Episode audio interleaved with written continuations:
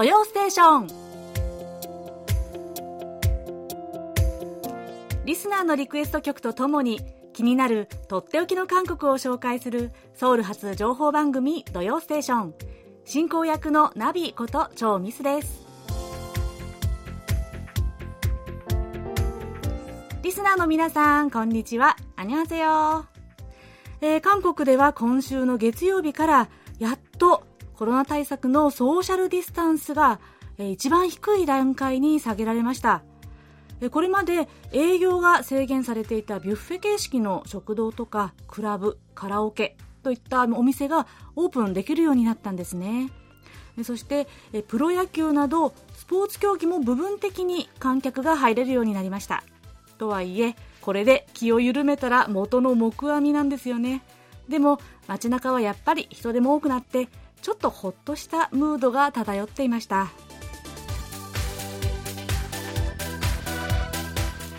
ジャパアーミーさん。BTS がこのほどソウルでオンラインコンサート BTS Map of the Soul 1を開催しました。なんと世界191カ国の99万3000人余りが見たそうです。とのお便りです。はい、えー、10日11日の BTS のコンサートですよねジャパーミさんはもちろんご覧になったでしょうね私は見れなかったんです。後になって、ああ、もう無理にでも見ればよかったと大後悔しました。もうこんな機会なかなかないですもんね。で、ニュースなんかではちょっと映像で見たんですけども、それだけでも痺れました。で、途中でジミン君が生ライブができなかったことの悔しさから、ポロッと涙をこぼしていましたね。それを見て、はあ、世界のトップクラスまで上り詰めた BTS、相当な努力だったと思うんですよね。それが、1年がかりで用意したライブがこんな予想もしない事態でオンラインってなったので、いろんな思いが交錯したんだろうなって思いました。まあ、でもね、このコロナ時代だったからこそ、こんな191カ国の人が同時に見られるなんていうね、そんなものすごいハイクオリティなもう未来型ライブが実現できたんですから、まあ、まさに時代に名を残したライブって感じになったでしょうね。ああ、見たかったなというわけで、えー、今日の土曜ステーション、オープニングはジャパーミーさんからのリクエストでこちらの曲でスタートいたします。最後までお楽しみください。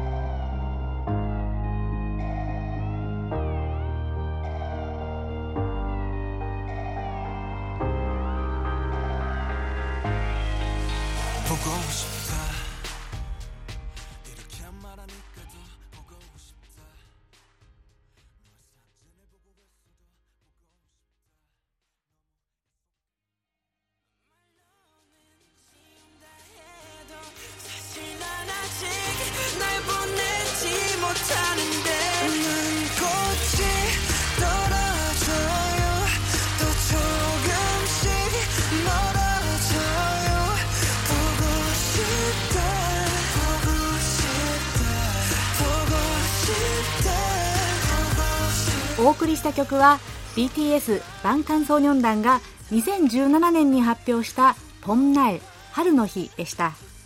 遠く離れてしまった大切な人への会いたさを切々と歌った曲です。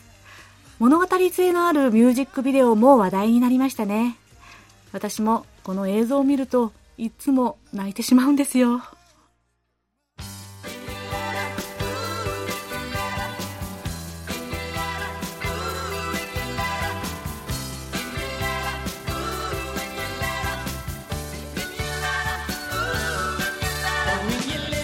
それではリスナーの皆さんから届いたお便りコーナーです。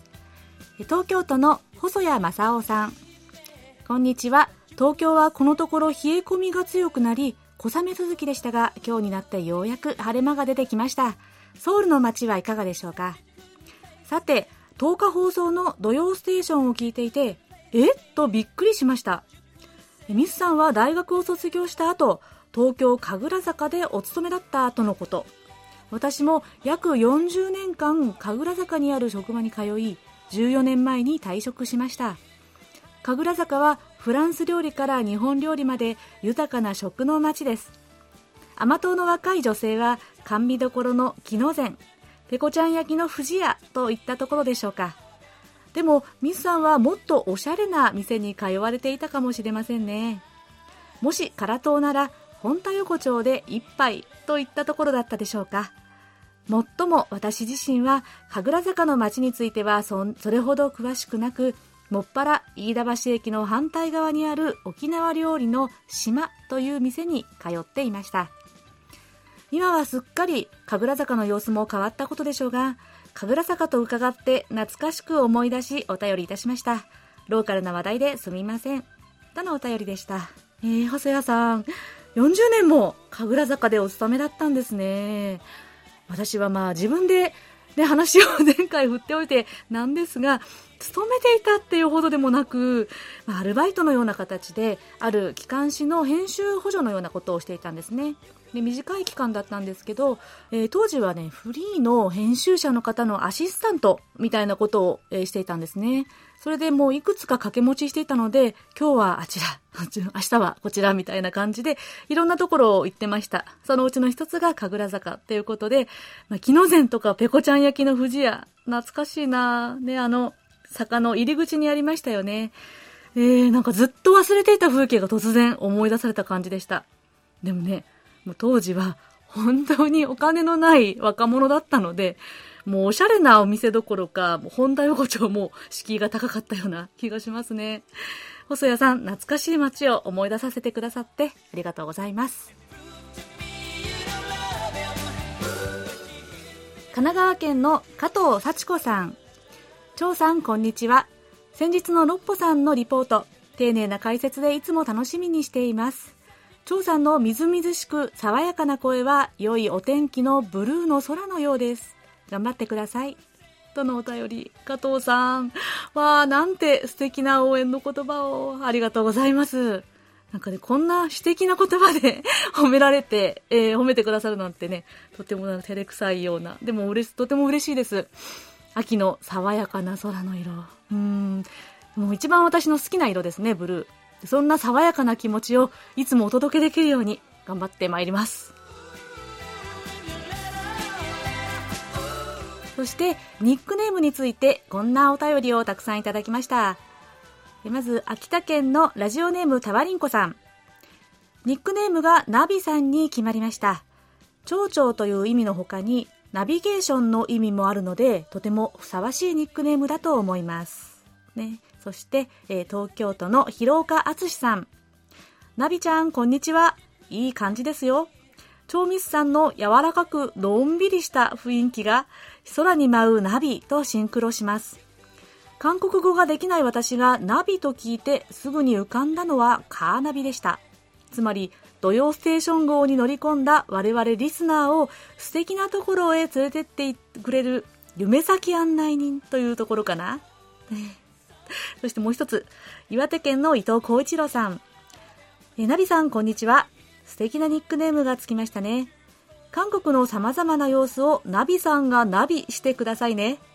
ナビといえば日本人ならカーナビのことをイメージしますが、韓国語で言うカーナビのナビの発音と韓国語の蝶々のナビ、この発音の違いを教えてください。とのことです。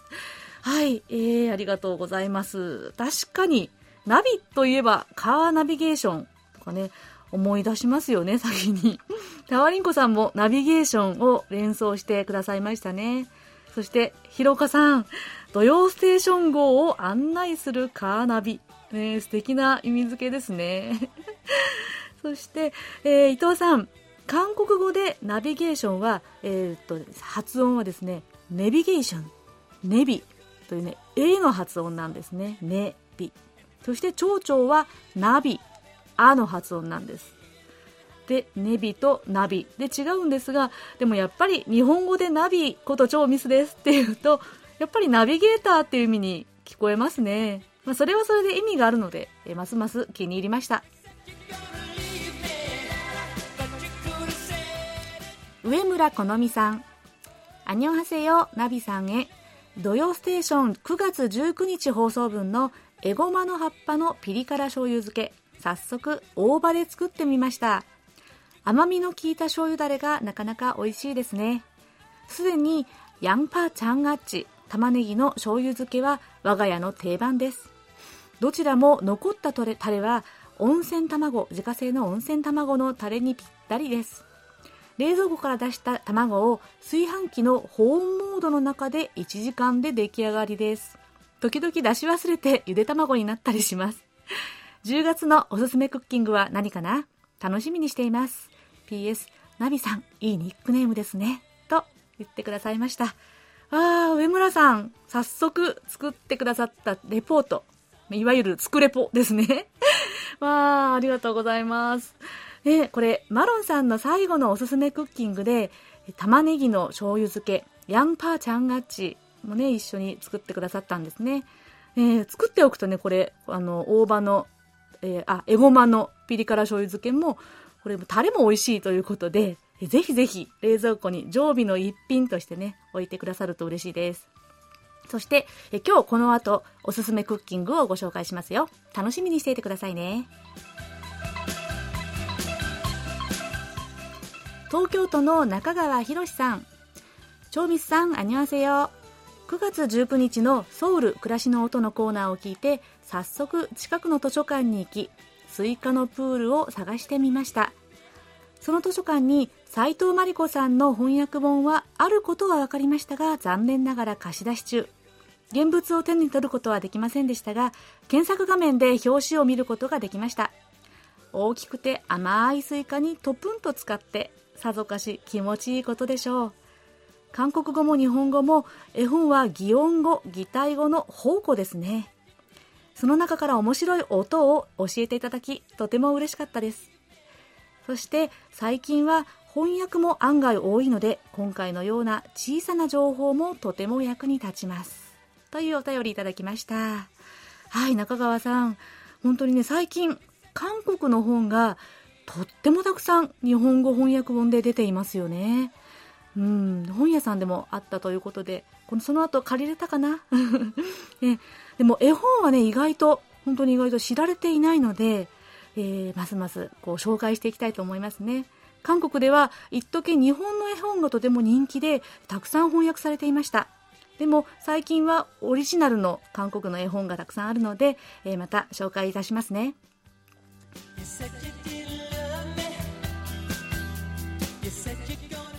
大阪府のラジオネーム谷口正さん。ドステのエンディングのアナウンスですが、今週のお相手はっていうのはちょっと違和感があります。なんでかといえば、じゃあ来週は誰やねんと一瞬思ってしまいます。提案ですが、今週のは省いて、お相手はナビこと超ミスでした。また来週でいかがでしょう。きっとすっきりしたエンディングアナウンスになると思います。とのことです。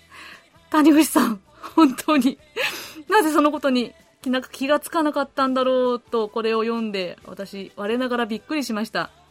ね、言われてみれば、まあ、その通りなので、早速、今日のエンディングから、えー、ご提案を、えー、取り入れますね。谷口さんのお決まりの、ほんじゃあね、も使いたいんですけどね。でもなかなかタイミングがないつかめません。何か新しい締めの文句でも考えてみようかな。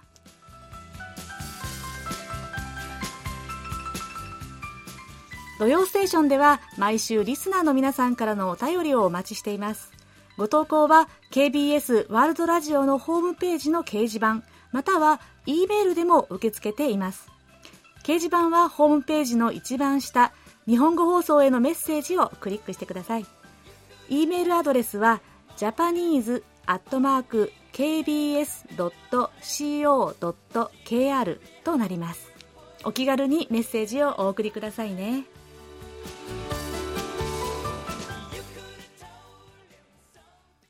それでは、こちらのコーナー行きましょう。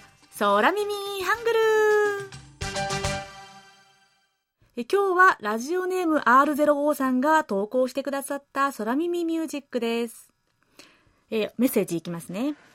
最近、イーヒョクチュンさんの夜中のディスクジョッキーという曲の空耳ミュージックを投稿したのですが、その時、カッパーメン池崎と聞こえて、日本のお笑いタレントのサンシャイン池崎さんを連想し吹き出しそうになりました。と書いたんですが、もう一度再びこの曲を聴き直してみると、半端ねえ池崎と聞こえたので、改めて投稿しました。ということなんですけど、どんな池崎さんなんでしょうね。早速聞いてみましょう。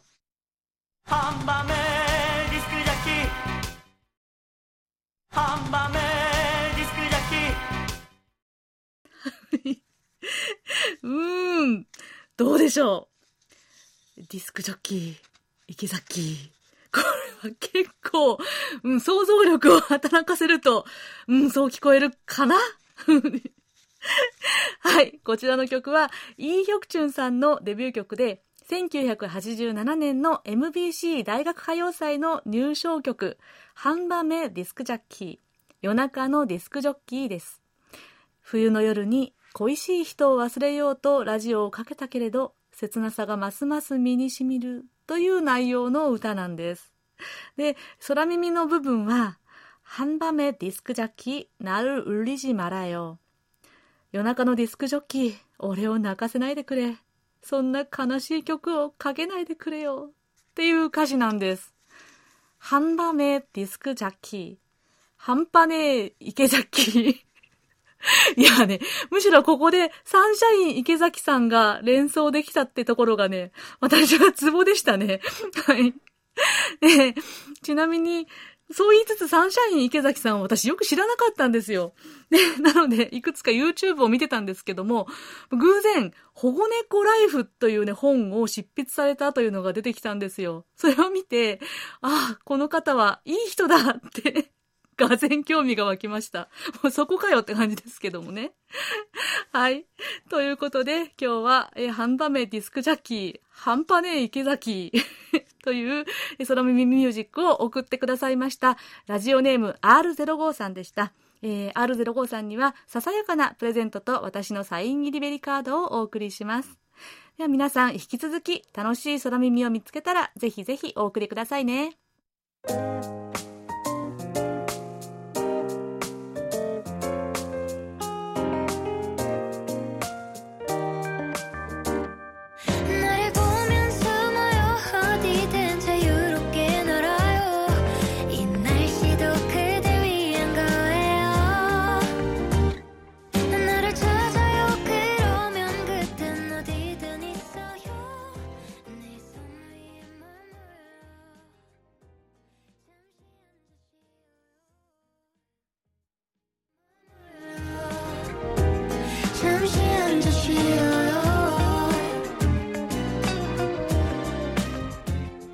りした曲は今年5月に発表されたポルパイガンサチュンギ赤ほほ思春期のナビは小ヤギ蝶と猫でした。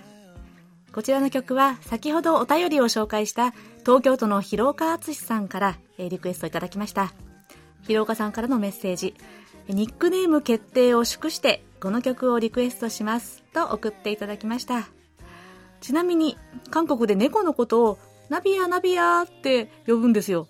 日本で言う、たまやとか、ビケヤみたいな感じでね。なので、うちのホップも、知り合いの方から、ナビやと勝手に呼ばれていました。なんだか妙なご縁を感じます。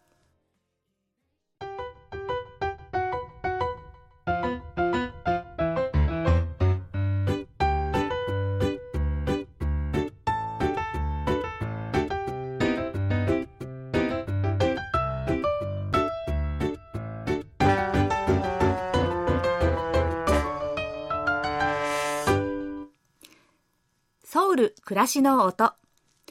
このコーナーでは、韓国の日々の暮らしの中で聞こえてくる様々な音や話、言葉、エピソードなどをお伝えしていきます。毎月第3週目は、このコーナーで韓国の絵本や童謡、詩などをご紹介していこうと思います。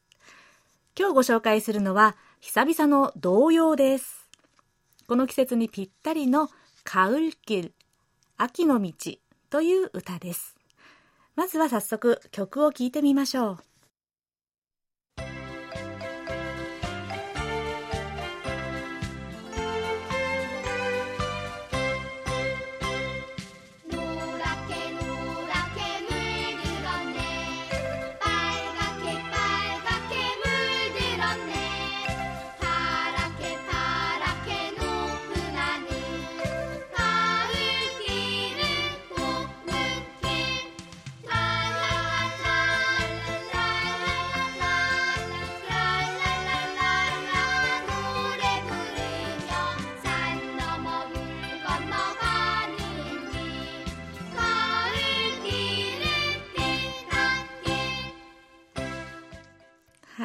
かがですか元気いっぱいで、とっても可愛い歌でしょう。ね皆さん、曲を聴いてどんな風景が思い浮かんだでしょうかね。では、一節ずつ歌詞を見てみましょう。노랗게노랗게 물들었네 빨갛게 빨갛게 물들었네 黄色く黄色く染まった 赤く赤く染まった 파랗게 파랗게 높은 하늘 가을 길은 고운 길 青く青く高い空秋の道はきれいな道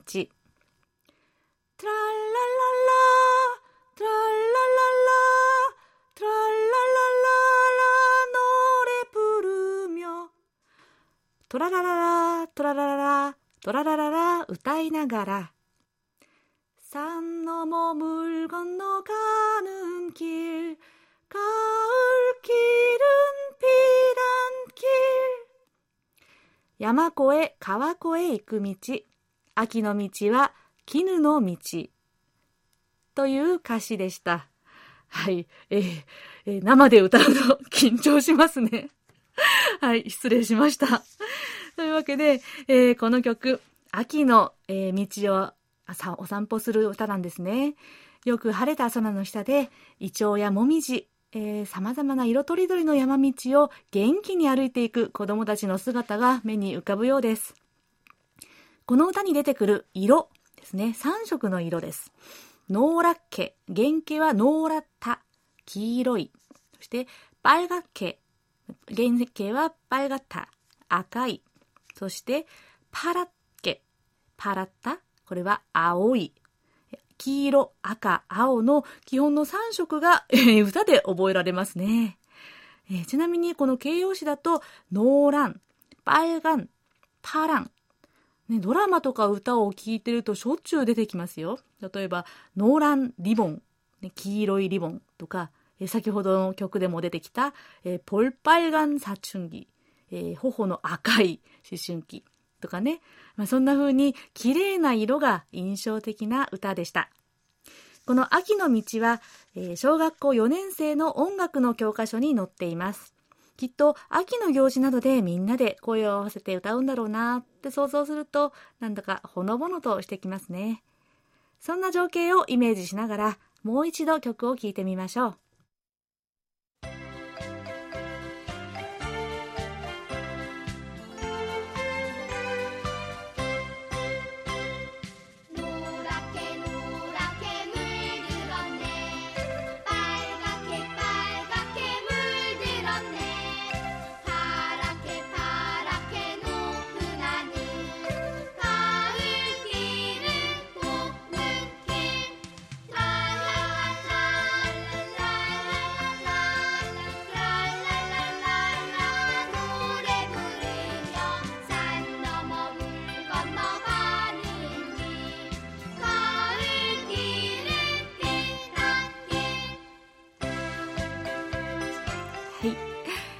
ルな曲なので何度か聴くと覚えて歌えちゃいそうですね。気持ちのいい秋の日にふっと口ずさみたくなるそんな一曲です。ソウル暮らしの音。今日は童謡カウルキル秋の道をご紹介しました。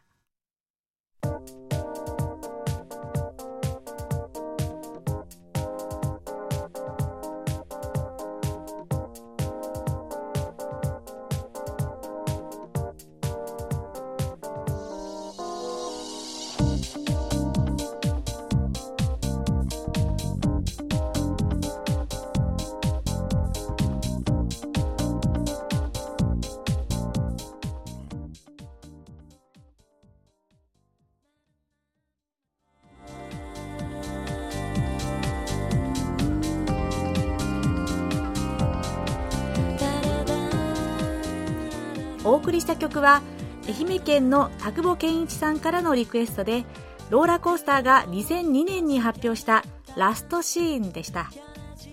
田久保さんからのメッセージです。ローラーコースターはボーカルのチョウ・ウォンソンさんギターのイー・サンスンさんプロデューサーのジヌさんの3人で1999年に結成。2001年には「Come to Me」を日本でリリースしました。同年日本映画の住む家の主題歌であるグッドバイを歌いました。とのご紹介でした。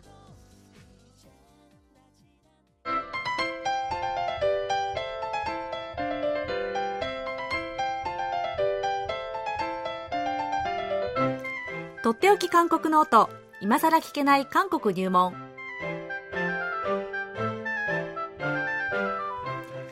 滞在17年目の韓国社会ウォッチャー本育大学経営学部助教授の尾形義弘さんが韓国社会のどんな疑問にもお答えします。尾形先生よろしくお願いします。はいよろしくお願いします。はいご質問を早速いきたいと思います。秋田県のラジオネームたわりんこさんからのご質問です。韓国における特定外来生物と指定されている植物についてお伺いいたします町内会のクリーンアップや花壇作りをしていると見た目が綺麗な花がたくさん咲いているのを見かけます。しかし中には日本の環境省が特定外来生物に指定し生態系に悪影響を与える植物が多数見つかります。これは駆除の対象で元の場所から別の場所に移動させること持ち去ることえ育てることが法律で禁止されて、え処分することだけが許されています。そこで、え韓国における特定外来生物の指定特に指定されている植物とその現状について教えてください。とのご質問です。はい、はい。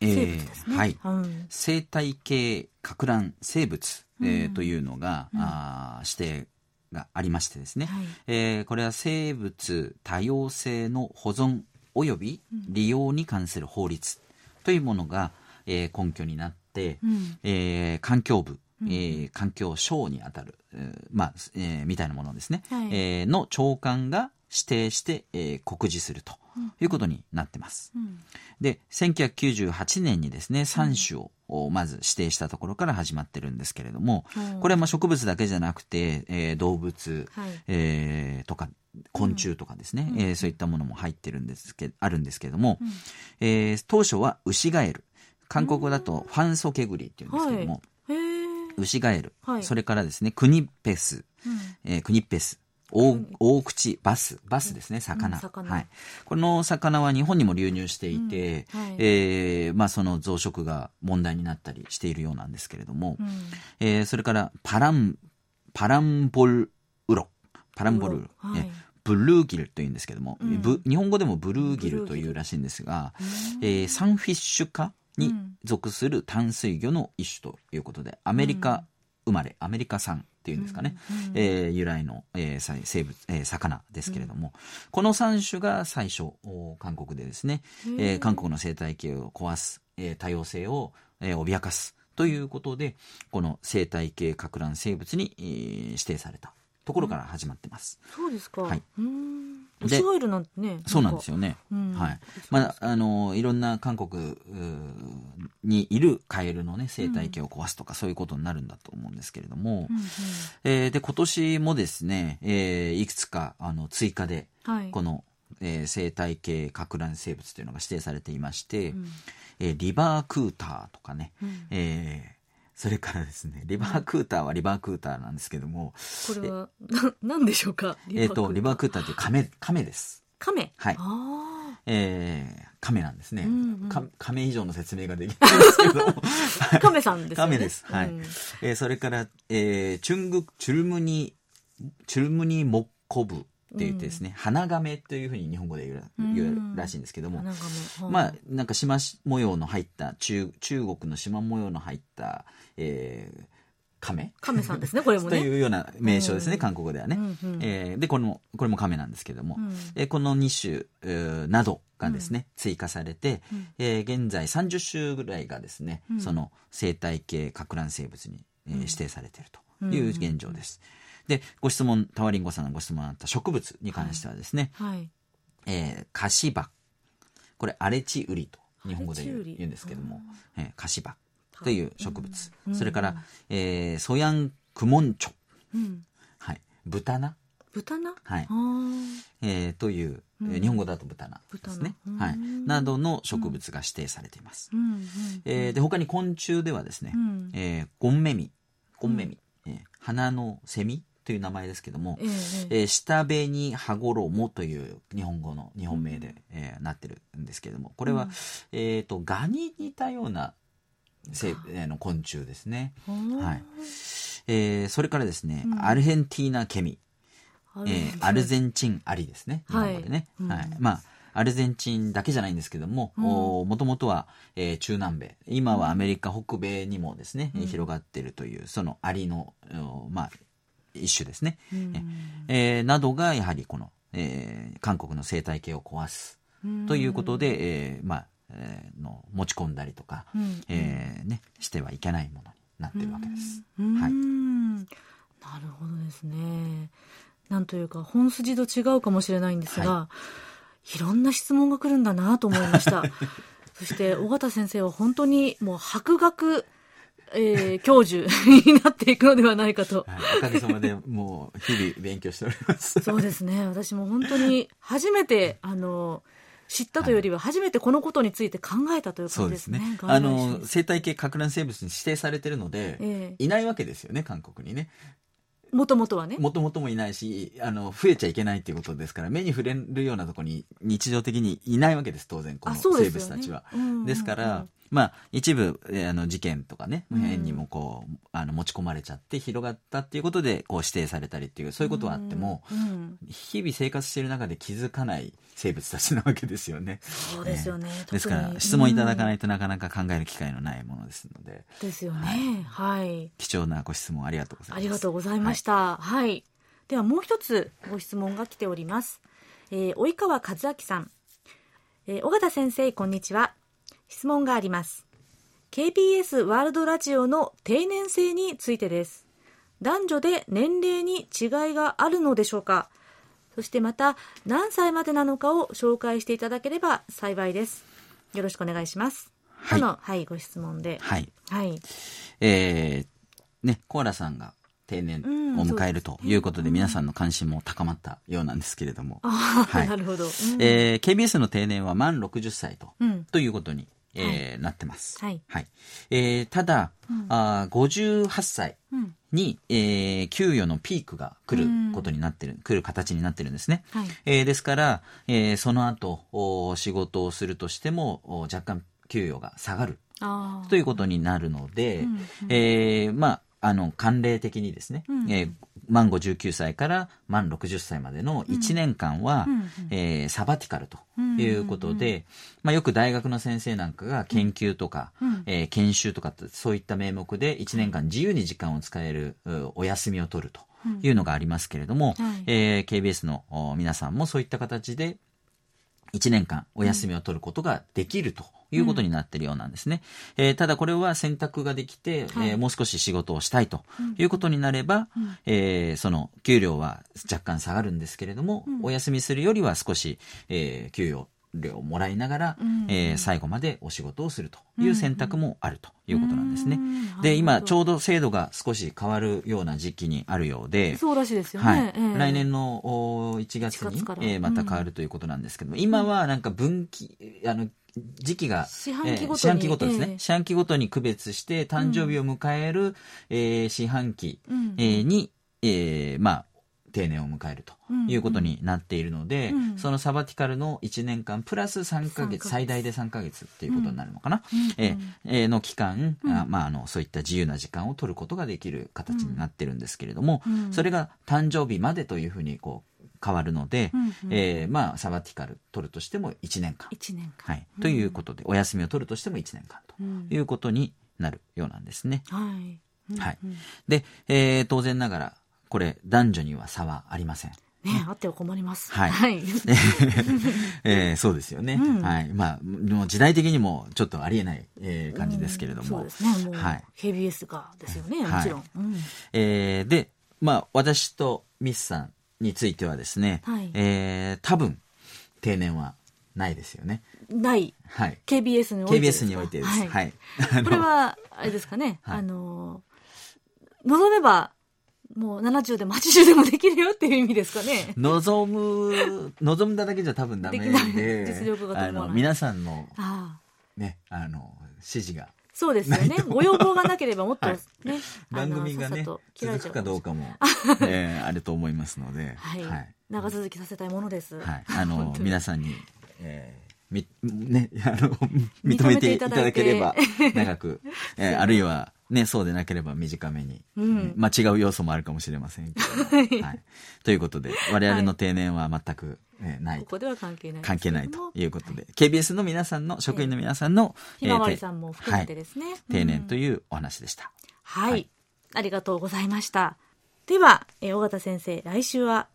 はい。来週も引き続き、今更聞けない韓国入門ということで、えー、お便り、えー、ね、あの、私たちが気づかないような貴重なご指摘というか、ご質問、はい、ご質問をいただければ、えー、ね、勉強してまいりたいと思います。そうですね。このようにもう、こう、幅広い生物から定年までというですね、はい、えー、スペクタルクルの幅広いご質問をお待ちしております。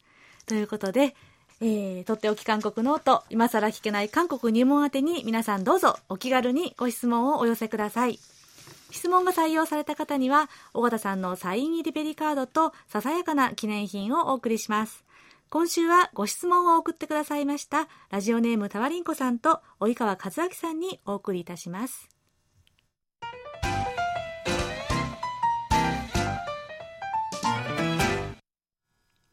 毎月第3週目はおすすめクッキングです。秋も深まってきましたね。今日は今が旬のサバ料理をご紹介します。コドゥンゴチョリン。サバと大根のピリ辛煮物です。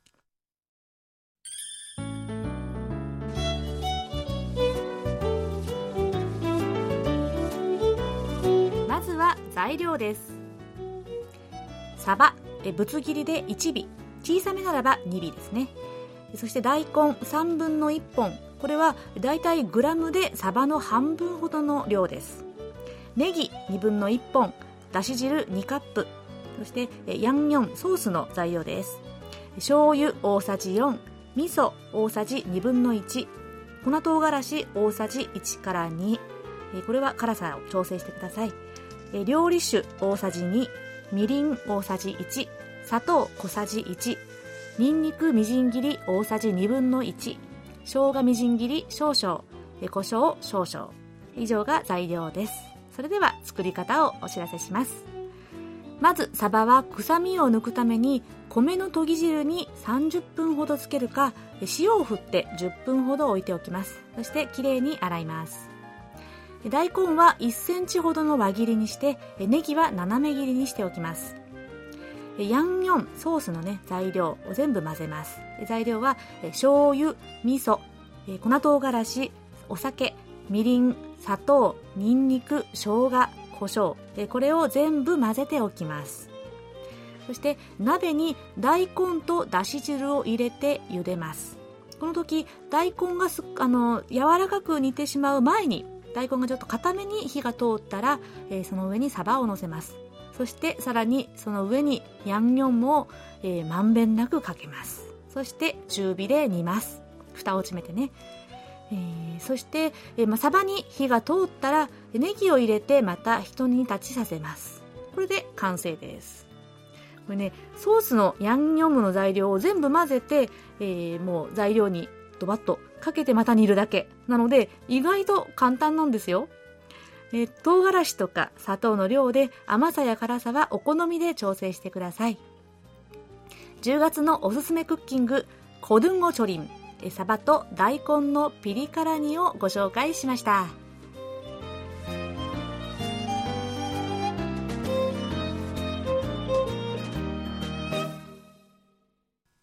ではそろそろお別れの時間です。今日のエンディングはラジオネームココさんのリクエスト曲です。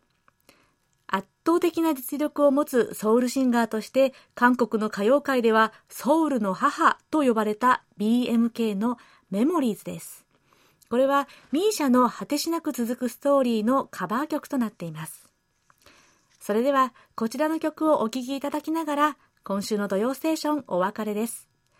お相手はナビこと超ミスでした。それではまた来週もお会いしましょう。アニョイヘセヨ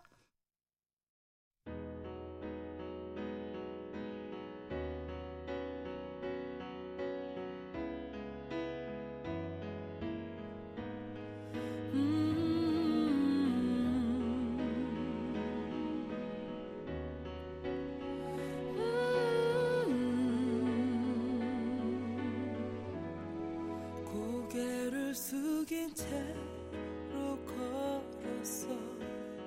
거리에 넘치는 사람 속에 그대와 닮은 미소에 다시 눈물일까봐.